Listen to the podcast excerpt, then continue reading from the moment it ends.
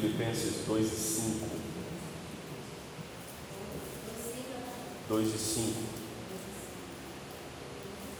De sorte que haja em vós o mesmo sentimento que houve também em Cristo Jesus, que sendo em forma de Deus, não teve por usurpação ser igual a Deus, mas aniquilou-se a si mesmo, tomando a forma de servo, fazendo-se semelhante aos homens, e achado na forma de homem, humilhou-se a si mesmo, sendo obediente até a morte e morte de cruz.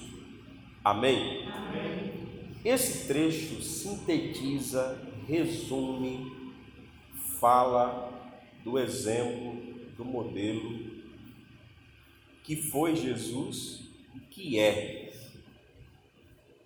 É válido falar sempre as palavras de João, quando ele disse que Jesus, é isso que é contraditório nas Escrituras. É o mesmo ontem, hoje e sempre.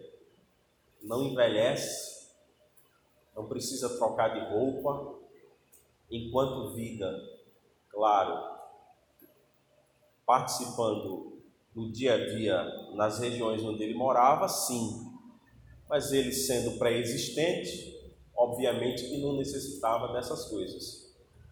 Passou a existir, precisou, durante o período da sua estadia, voltou, foi assunto aos céus, deixou essas coisas e um dia voltará para buscar o seu povo, para se encontrar com aqueles que são seus.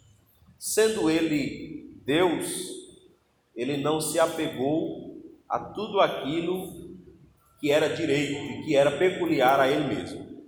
A gente já viu isso aqui em outras ocasiões e até a nossa vida cristã a gente vai ver disposições nesse texto falando sobre esse exemplo de Cristo, tomando ele também aqui para o nosso aprendizado e continuação do que nós vínhamos falando na quinta-feira passada sobre a relação ou a administração de liderança e mordomia e tocando em alguns aspectos diferente um pouco daquele que em outras ocasiões nós já tocamos aqui falando sobre também liderança para cada um de nós.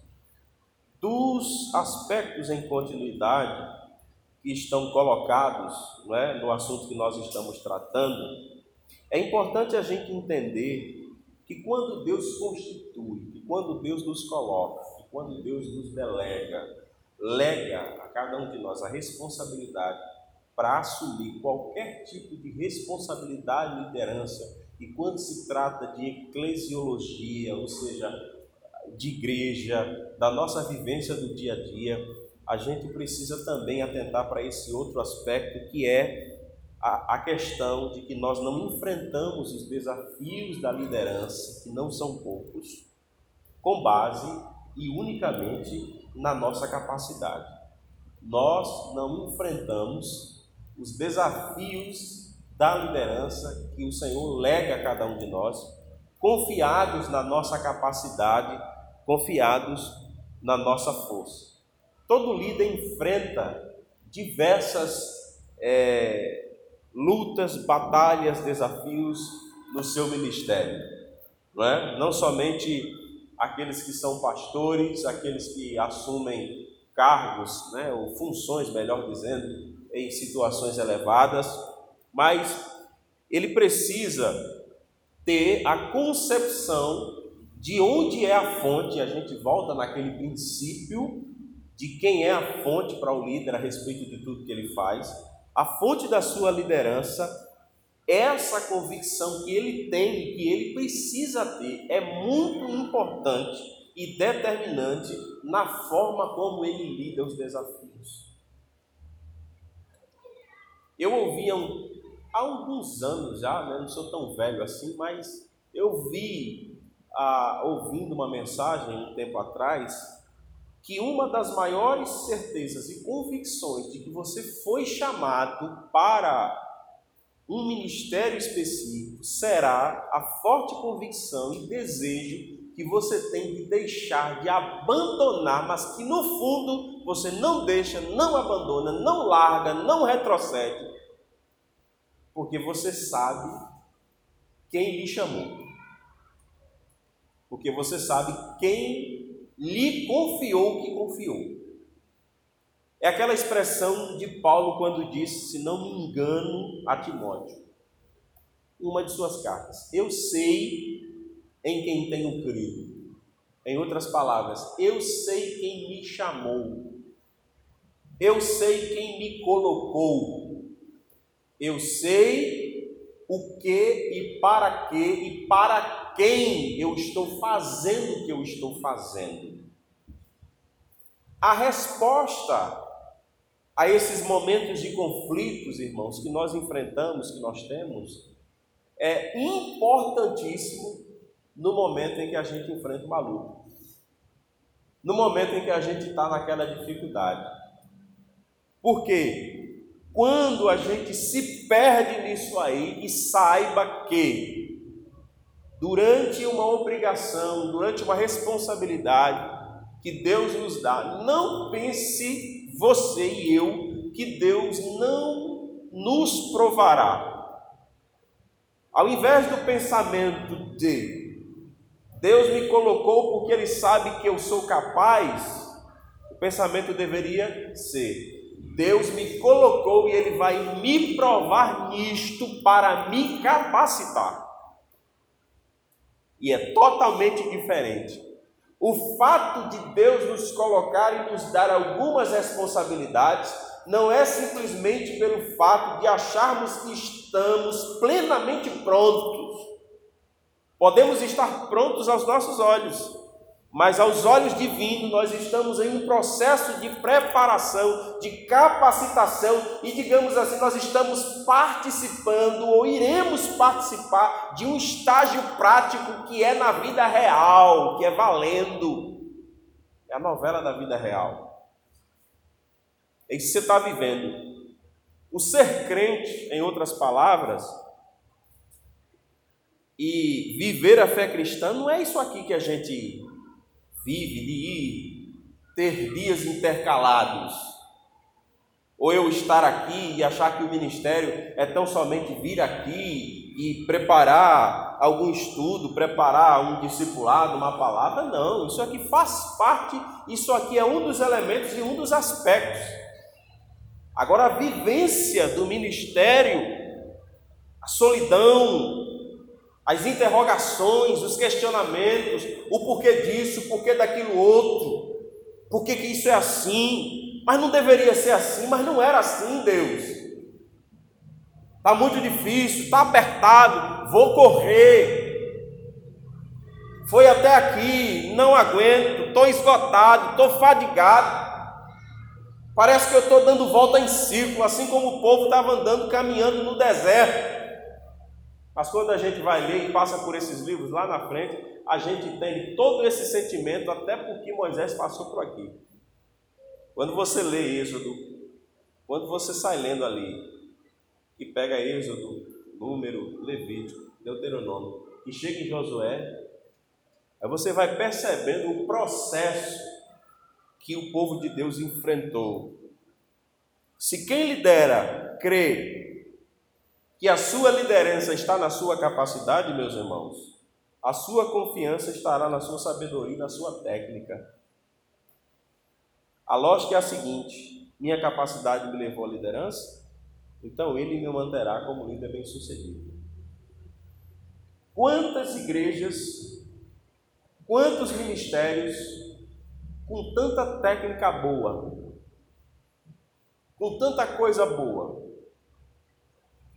com tanta forma de fazer, de criar, de inventar, e que, por sinal, tem como é, objetivo fazer com que as coisas andem, caminhem, funcionem, sabe? Melhorem.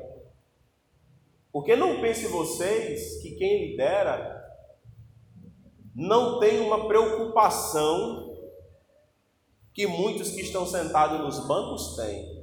A igreja está vazia. Mas eu acho que é por conta disso, eu acho que é por conta daquilo ali, eu acho que é isso aqui, eu acho que é aquilo outro. Será que a gente se pergunta, e o que, que o líder pensa? O que, que Deus está pensando? Quais são as preocupações, quais são os anseios? Fato é que quando a gente está do lado de lá, para nós é fácil dizer assim: vou procurar outro lugar, vou procurar outra igreja, vou desertar. E se o líder faz isso? Quantas igrejas acontecem isso e a gente tem visto ministérios definhados? A questão é: quem somos nós? Ou que tipo de liderança de chamado e de vocação Deus entregou a cada um de nós? Se no momento em que o cerco aperta, a gente diz assim: debaixa na minha carteira, que eu não sirvo mais, eu não aguento mais, eu não suporto mais. E não estou dizendo que não tenha momentos que a gente faz isso internamente em conflitos. Quando nós estamos em oração, quando nós estamos em angústia, quando nós estamos em agonia. A questão é: nós estamos confiados nas nossas técnicas? Nós estamos confiados naquilo que aprendendo? O que é que me faz estar aqui? São esses quatro anos de ministério ou de presença em um seminário ou de aulas teóricas me capacitaram para estar aqui? Ou é a vivência do dia a dia, enfrentando e lidando com coisas, com pessoas reais? É o livro ou é o tete a tete da vida que vai nos preparando, que vai nos ensinando, que vai nos mostrando, que vai nos guiando e dizendo assim: lá dentro de sala é uma coisa, aqui é outra coisa. Quem trabalhou em empresa, ou quem vai trabalhar em empresa, ou quem faz um curso, sabe como é. É tudo muito bonito, tudo muito perfeito, sabe? É aquela coisa assim que você diz assim: meu Deus do céu, que fascinante. Por isso que eu escolhi essa profissão. Em teoria, prática é outra coisa, é outra realidade. Então a gente precisa entender que a gente não lida, meus irmãos, com os desafios do nosso ministério baseados na nossa capacidade. Quando eu cheguei aqui nos primeiros meses, a primeira vez e dos primeiros meses, e eu falo isso particularmente, e até hoje, eu não me senti e ainda não me sinto capaz de estar aqui. Eu me sinto tão leigo quanto eu cheguei. Só quem vai perceber alguma coisa de evolução, de, cre de crescimento em mim, são aqueles que me conheciam antes de estar aqui. Sabe? Somente estes. Mas eu sei que ainda que eu não veja ainda que eu não consiga perceber, ainda que eu não consigo enxergar alguma coisa, há pessoas que Deus dá a perspicácia de notar e ver alguma coisa. Se nós líderes cremos que a fonte da nossa liderança está em Deus, nós enfrentaremos os nossos desafios na dependência de Deus, em oração e revestindo-nos da armadura de Deus. Qual é a armadura do crente? Abra a Bíblia aí. Efésios capítulo 6, verso 10. Que a gente estudou aqui naqueles dias, estávamos aqui refletindo durante o aniversário dos jovens. Quando ele diz assim, verso 10 de Efésios 6, verso 10 em diante, diz: no demais. É como se Paulo estivesse dando continuidade a tudo aquilo que ele havia falado, entrando e aprofundando num outro aspecto. Irmãos meus, fortalecei-vos no Senhor e na força do seu poder, revestindo-vos de toda a armadura de Deus, para que possais estar firmes contra as astutas ciladas do diabo. Porque não temos que lutar contra carne e sangue, mas sim contra os principados, contra as potestades, contra os príncipes das trevas deste século, contra as hortes espirituais da maldade nos lugares celestiais. Portanto, tomai toda a armadura de Deus, para que possais resistir no dia mal e, havendo feito tudo, ficar firmes. Estai, pois, firmes, tendo cingido os vossos lombos com a verdade, vestida a couraça da justiça e calçados os pés na preparação do evangelho da paz, tomando sobretudo o escudo da fé, com a qual podereis apagar todos os dardos inflamados do maligno. Tomai também o capacete da salvação, a espada do Espírito, que é a palavra de Deus, orando em todo tempo, com toda oração e súplica do Espírito, e vigiando nisso com toda perseverança e súplica por todos os santos, e por fim, para que me seja dada no abrir da minha boca a palavra com confiança, para fazer notório o ministério do Evangelho, pelo qual sou embaixador em cadeias, para que possa falar dele livremente como me convém falar. São palavras de Paulo. Esse Paulo que a gente prega, que chega no púlpito, que fala dele, a gente elogia Paulo. Mas é diante de textos como esse que você percebe a fragilidade, a finitude de um ser humano que reconhece a sua total dependência de Deus para fazer e executar tudo aquilo que ele está fazendo e executando. Nós não temos força e capacidade em nós mesmos para enfrentar. Escute aqui. Na hora da prova reinda, não tem tapinha nas costas, não tem palavras consoladoras, não tem amigos. É você, Bíblia, jejum, oração, lágrima, lenço, gemido, é solidão, é gente semana agonizando sozinho, para no muito receber a consolação de Deus e não receber resposta audível. Deus dizendo que é e que não é, que vai fazer ou que não vai fazer mas receber a consolação da Sua presença na sua vida, independente de você que assume responsabilidades ou de você que é um crente que está enfrentando um desafio ou uma adversidade. E não tem lugar melhor do que a solidão que a vida nos propicia e nos proporciona para que a gente seja tratado, trabalhado por Deus, Deus forjar o nosso caráter, para que a gente cresça, para que a gente seja assim preparado no palco da vida. Bem-vindo à fé cristã.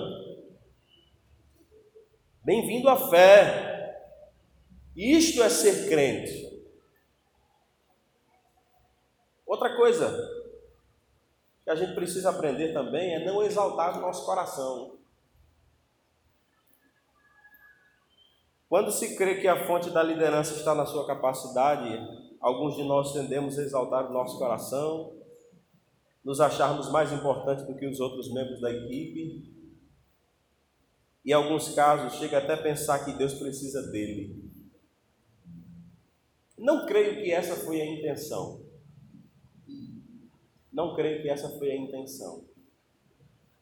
Mas agora o Senhor me fez lembrar daquele texto em que Elias vai para a caverna e Deus fala com ele, né? eu comentei sobre isso aqui. E quando Deus fala com ele, Deus especifica algumas coisas importantes que ele não sabia. Escute aqui, há coisas que você que Deus não revela para você, que Deus não diz com tanta clareza para você. Porque não é o momento certo ainda dele dizer o que precisa ser dito. E o tempo certo, quem sabe é ele. E aquilo que Deus disse para Elias foi importante naquele momento, da perspectiva de Deus para dizer. Quando ele vai contando, e aí ele vai dizendo que ele está sozinho, todos te abandonaram. Não é essa a conversa de Elias com Deus? Só eu fiquei. E querem acabar comigo, querem acabar com a minha vida. Aí Deus, o que é que Deus disse? Não. Tem sete mil que não dobraram os seus joelhos. A sua visão, Elias, está muito míope. Você está enxergando muito minusculamente. Você acha que é o único que sofre? Você acha que é o único que enfrenta desafios? Você acha que é o único que tem o sentimento de que está sozinho, de que foi abandonado, de que está na obra e que está fazendo, que ninguém vê o que você faz? Você acha mesmo? É essa percepção que você tem da vida, que tem do ministério, que tem de tudo aquilo que envolve a sua vida, que está em volta? Você está redondamente enganado. Tem sete mil, Elias. Você sabe o que é sete mil? Que não dobraram que você não viu, que estava sob as suas listas, que estava sob a sua orientação, que não foi guardados, que foram preservados por mim, que eu preservei as pessoas preparadas, agentes meus para cuidar da vida deles. Você não acha em nenhum momento que está sozinho.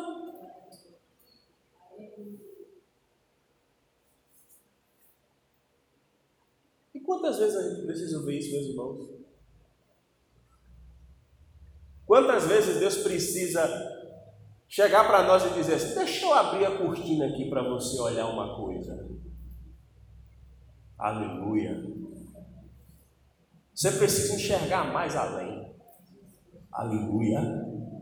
Olhe, enxergue, veja. A mais. Olhe as minhas dispensas enxergue o que tem preparado. Só confie, só espere.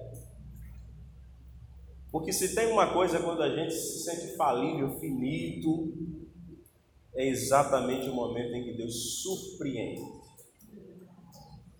Abraão está no monte, caminhou com Isaac, com a ferramentaria completa, aleluia, chega lá em cima, prepara o menino, amarra, vai imolar. Quando levanta a mão, diz Abraão, eu agora sei que tu temes a. Quando Abraão olha mais um pouco, o que é que tem entre os galhos? Um cordeiro. Deixa eu dizer uma coisa aqui que está com muita clareza e muito forte ao meu coração. Deus não vai me deixar na mão. Deus não deixa ninguém na mão. A gente sim. Deus não. Sabe? Deus não deixa ninguém na mão. A gente até se desespera, mas Deus não deixa ninguém na mão. O tipo de liderança, irmãos, que exerce o ministério como se fizesse um favor para Deus, como um fardo, e se tem alguém que entende um pouco disso, a pior coisa na vida é você fazer algo para alguém somente pelo senso da obrigação. Eu estou fazendo isso, é se eu pudesse eu não faria. Eu estou fazendo isso, sabe? Deixa eu dizer uma coisa para você. Deus não precisa de você. Bote isso na sua cabeça. Deus não precisa de mim, nem precisa de você, Ele não depende de mim e de você. Mas se eu tiver, não acontece. Não se iluda.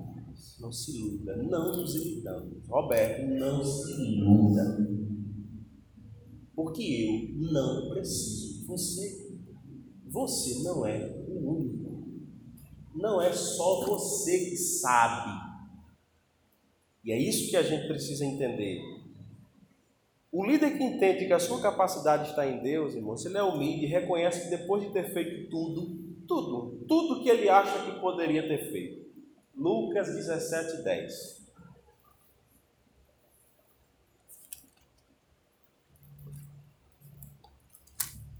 O que é que diz aí?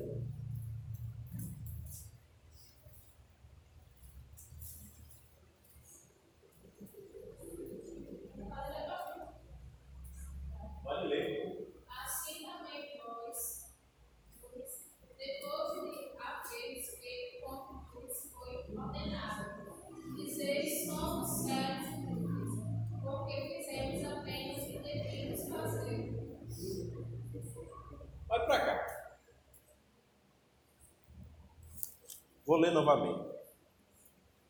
Assim também vós, quando fizerdes tudo o que vos for mandado, dizei: aplaudam-me, elogiem-me, abracem-me, publiquem os meus feitos. Não é assim? Somos servos inúteis, porque fizemos somente o que devíamos fazer. Amém? Esse é o sentimento e é o conselho de Jesus. Por isso que Jesus disse aqueles discípulos, irmã Ana, quando voltaram da missão do que tinha feito, e ficaram assim entusiasmados, maravilhados, pelo teu nome os demônios se nos submetem. Aí eles acharam que o vídeo assim, parabéns! Vão nessa força! E poderia ter sido feito isso. Só que ali era aprendizado e era ensino. E qual foi a resposta? Eu via Satanás cair como raio do céu à terra. Baixem a bola, não tem coisa que às vezes a gente está se achando demais, né? Aí chega alguém, uh, pega aquele espinho de laranja e faz assim. Aí a gente pensa que é para nos magoar, né? É para tratar a gente, tratar nosso orgulho, tratar nossa soberba. Aí a gente fica dizendo assim: ninguém viu, ninguém notou, mas eu fiz, sei o quê. Relaxa. Tem holofotes invisíveis nos céus sobre nós, Deus. Glória a Deus. Essa é a melhor parte. Holofotes invisíveis. Por que não falar de Marta e Maria? Marta está agoniada, o holofote visível, Jesus está chegando, Jesus está na casa. Eita, ele está chegando, preparando. No mínimo vou receber Bem-aventurada és tu, Marta, porque resolveste gastar tempo nos preparativos da casa, porque irás me receber em teu lar, serva. O que é que acontece? Estás atarefada. Quando a gente acha que acerta, a gente erra. Quando a gente pensa que erra, é aí é que a gente acertou. Discípulos, está lá. A mulher quebra um nardo com uma substância muito preciosa, quebra. discípulo disse: Isso é um desperdício, achando que estava errando e que Jesus ia dizer: Muito bem, isso aí podia ser vendido também, assim como eles pensaram. E o que é que Jesus diz? Elogia. Não, vocês é que estão equivocados. Prosseguimos aqui, meus irmãos. Um tipo de líder que Deus almeja de cada um de nós é um tipo de liderança que se humilha perante Deus e reconhece que há uma graça derramada sobre a vida dele e que tem um coração eternamente grato ao Senhor. Salmo 103, verso 1 e 2. 103, 1 e 2. Aí depois você pula para o 116, o verso 12. Uma alma grata ao Senhor tem a capacidade de expressar isso aí que o salmista diz. Se achou, leia.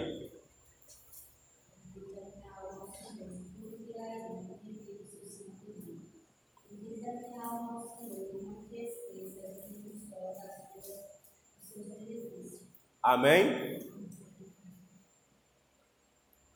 116 e 12.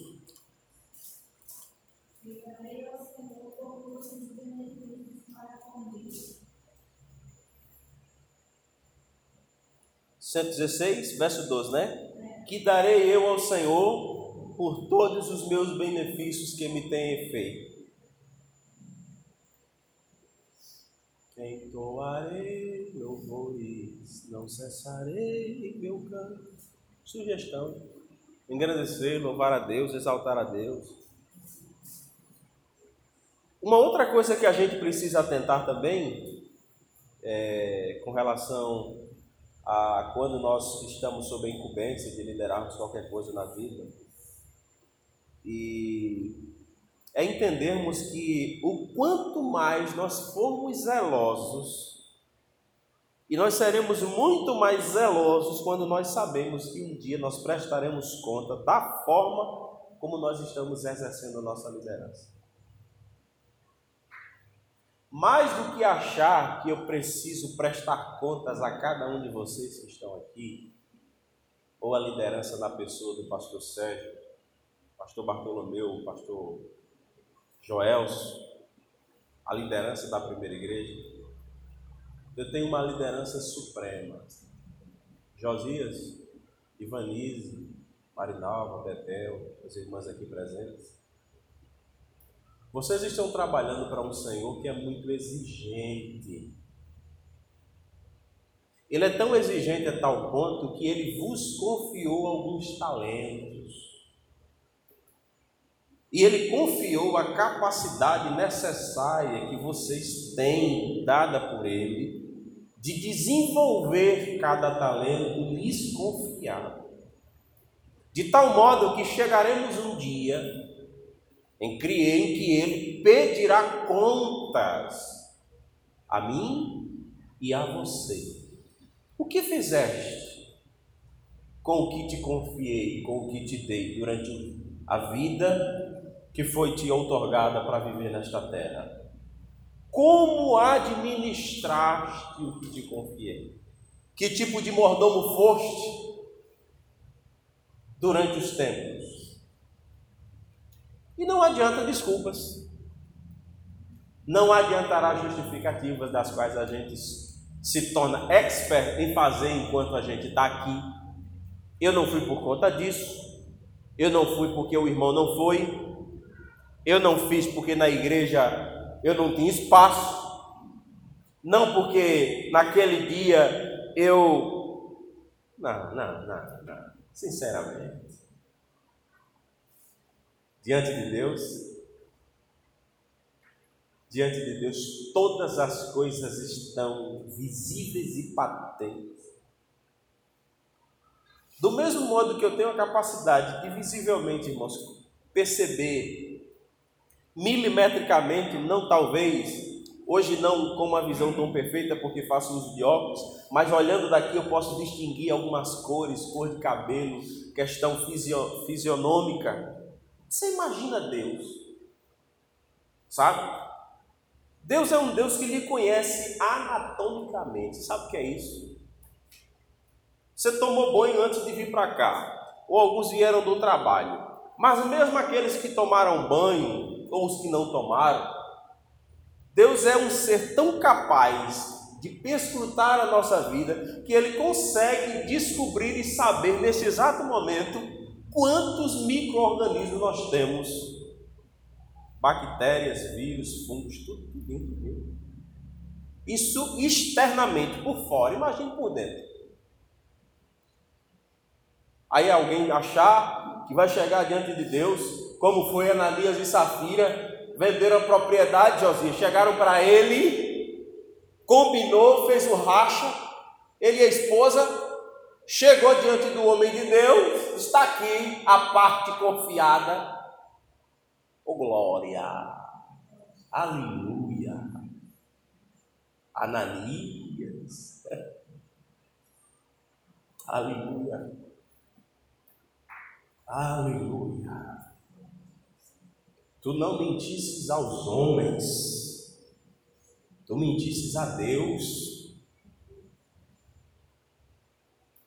Quem de nós, irmãos, mente para Deus, para que Deus não exerça o seu juízo sobre nós? Nós prestaremos contas e isso vai acontecer de modo inesperado, sabe? As nossas capacidades, as oportunidades que Ele colocou em nossas mãos, saber que a fonte da nossa liderança está em Deus faz desenvolvê-la de forma eficaz, multiplicando o talento. Se a liderança fosse nossa, nós poderíamos tratá-la de qualquer forma, inclusive enterrando-a no caso do exemplo dos talentos, né, como fez aquele, aquele, aquela pessoa que enterrou. Mas como é de Deus e nós somos apenas mordomos, nós devemos zelar por ela, desenvolvê-la e exercê-la com fidelidade. O que foi que Deus te confiou para fazer? O que é que você está esperando receber dos homens? Se for dos homens, você não vai receber nada. O mínimo muito bem, parabéns. E o que é isso comparadamente ao Senhor dos Senhores? Onde Paulo diz: Portanto, meus amados irmãos, sede firmes e constantes, sempre abundantes na obra do Senhor, sabendo que no Senhor o vosso trabalho não é vão. Acostume-se com o anonimato. Nós estamos muito acostumados com holofotes. Nós estamos na época da visibilidade, meus irmãos. Nós estamos no período dos holofotes. E Deus está à procura de homens e mulheres que gostem do anonimato, porque apreciam estar diante dele, na presença dele. Porque enquanto nós estamos diante da presença dele, em anonimato daquilo que os homens querem, é diante deste, desta deste momento particular, singular e único, que quando nós nos apresentamos diante dos homens, as pessoas poderão olhar para nós e vão dizer: Este, esta tem algo diferente que outros não têm. Nunca se esqueça disso.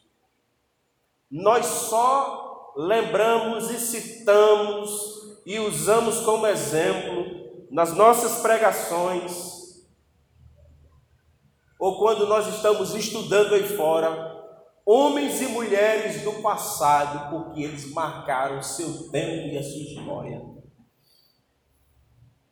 Quem eles eram?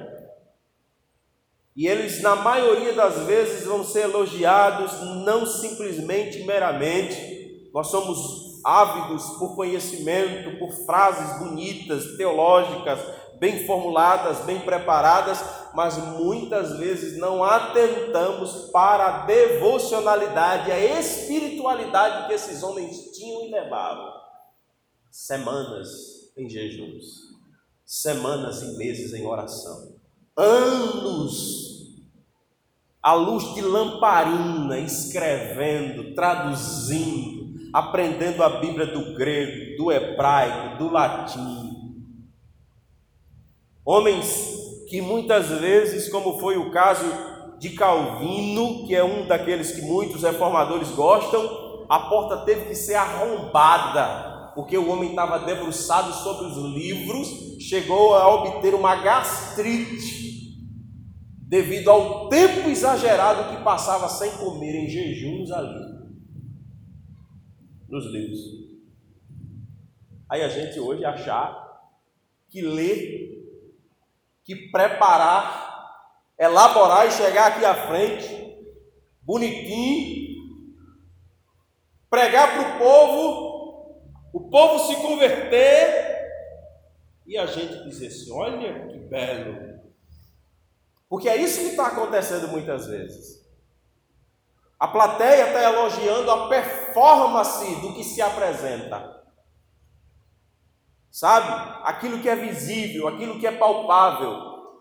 E eu digo e repito sempre: tanto para a minha vida, como para a vida de outras pessoas em lugares poucos que Deus tem me dado. Quando eu venho ao culto, quando eu estou neste lugar, o que é que eu espero e crio expectativa? Apenas gerar e produzir conhecimento? Fazer com que as pessoas olhem para mim, admirem pela erudição, pela preparação, pela maneira em que eu estou articulando a palavra, pelo domínio que eu tenho sobre terminologias grega, hebraica, aramaico, latim, isso, palavras, palavras que são do vernáculo de outros países? Ou estou tão ansioso que os holofotes saiam de mim, que o Espírito Santo desça, que a palavra de Deus estremeça vidas, que corações sejam compungidos e contritos pelo fato de sentir que, de fato, durante o momento que a palavra de Deus está sendo administrada, o Espírito do Senhor está fluindo, Deus está manifestando a sua vontade, a sua glória. Manifesta. O que, que eu quero? Uma plateia? Um público? Uma aula?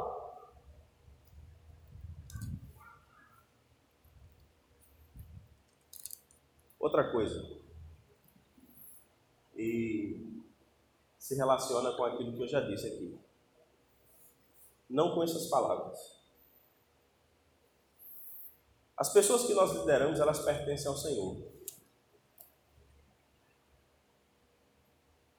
Olha bem para mim.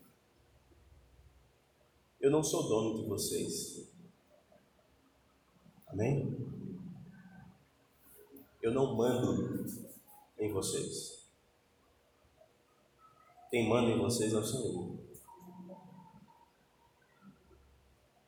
Vocês não são obrigados a se sentirem acuados e mandados por mim. Vocês minimamente têm, minimamente, a obrigação, assim como tem para com vocês, de nos respeitarmos, de nos honrarmos uns aos outros, de nos considerarmos uns aos outros. Porque é isso que Cristo almeja de cada um de nós. Até porque nós não estamos lidando com máquinas. É gente de corpo e alma, sabe? Não é máquinas que são impessoais, que podem ser controladas por botões, apesar de que tem lugares que é assim.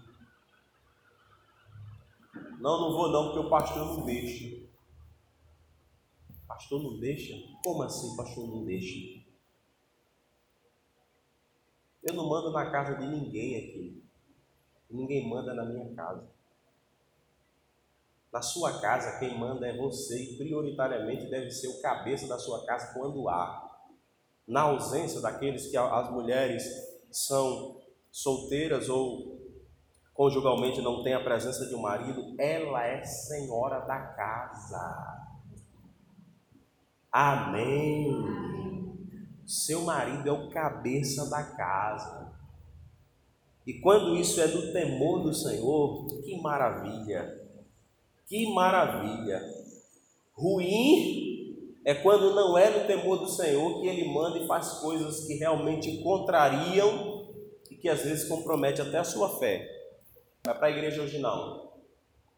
Pega a chave, fecha a porta, vai ficar todo mundo dentro de casa. Aí, daquelas que tem o marido que é alcoólatra, espera ele sair, né? Aí fica contando as horas. Ele saiu agora, ele vai voltar mais ou menos lá para as nove e meia, dez horas. Já vai chegar pronto. É o tempo que eu vou para a igreja. Aí vai para a igreja, vai para o culto. Aí espera o tempo. Sai 15, 20 minutos antes do culto terminar, porque é o tempo que ele vai chegar em casa. Se ele chegar em casa, que ela não estiver em casa, o pau quebra. Tem contextos assim. Não sei aqui, mas há contextos assim. E aí é um problema grande então, quando nós estamos liderando, nós estamos lidando com pessoas.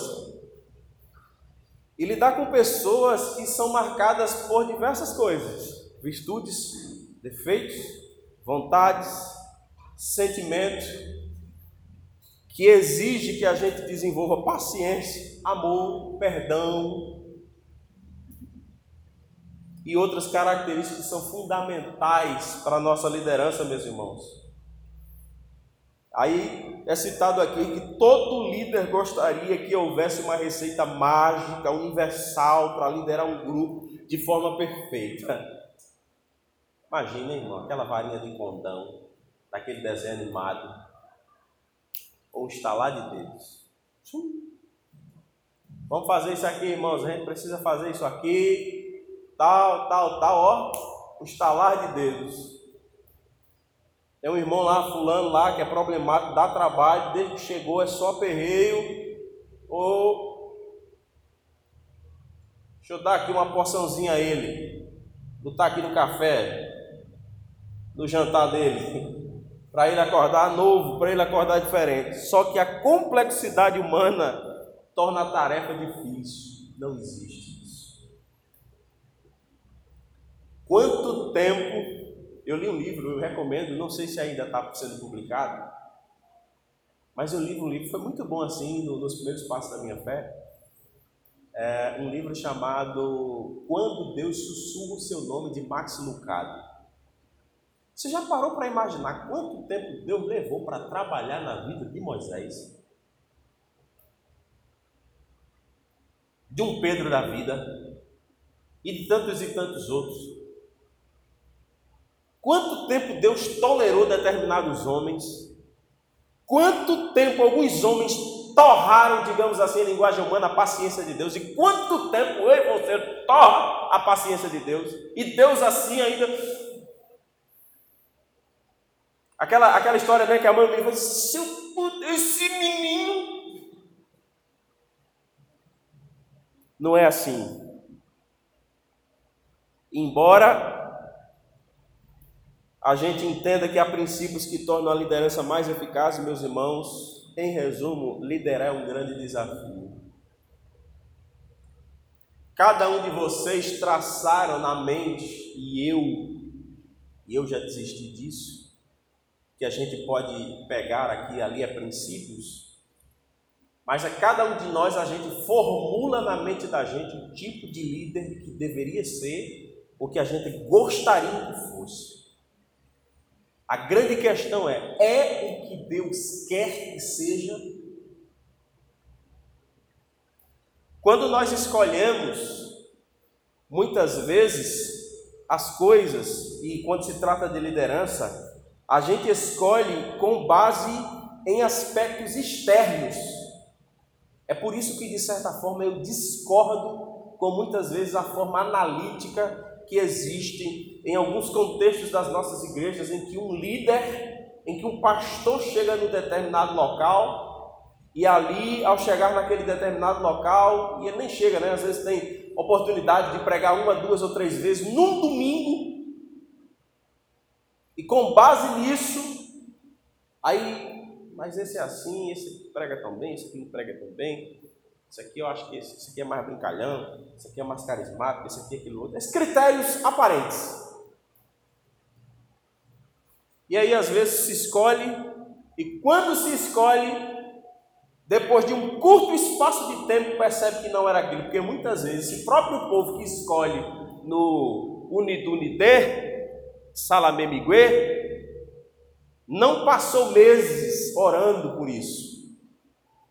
Porque a ansiedade é tão grande que aquilo aconteça, que comete precipitações e toda precipitação há de haver consequências que demora-se um custo e em alguns casos são irreparáveis e irreversíveis.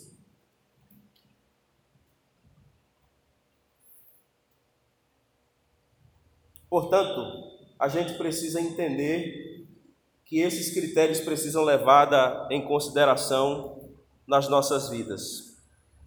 O tempo não nos permite, mas ainda tem alguns outros pontos uh, que a gente precisa enlecar e eu deixo para uma próxima oportunidade, ou talvez no próximo domingo eu vou estar pegando alguns outros tópicos para estar tratando é, no domingo à noite aqui com a igreja. Fique de pé. Vamos agradecer ao Senhor por este momento.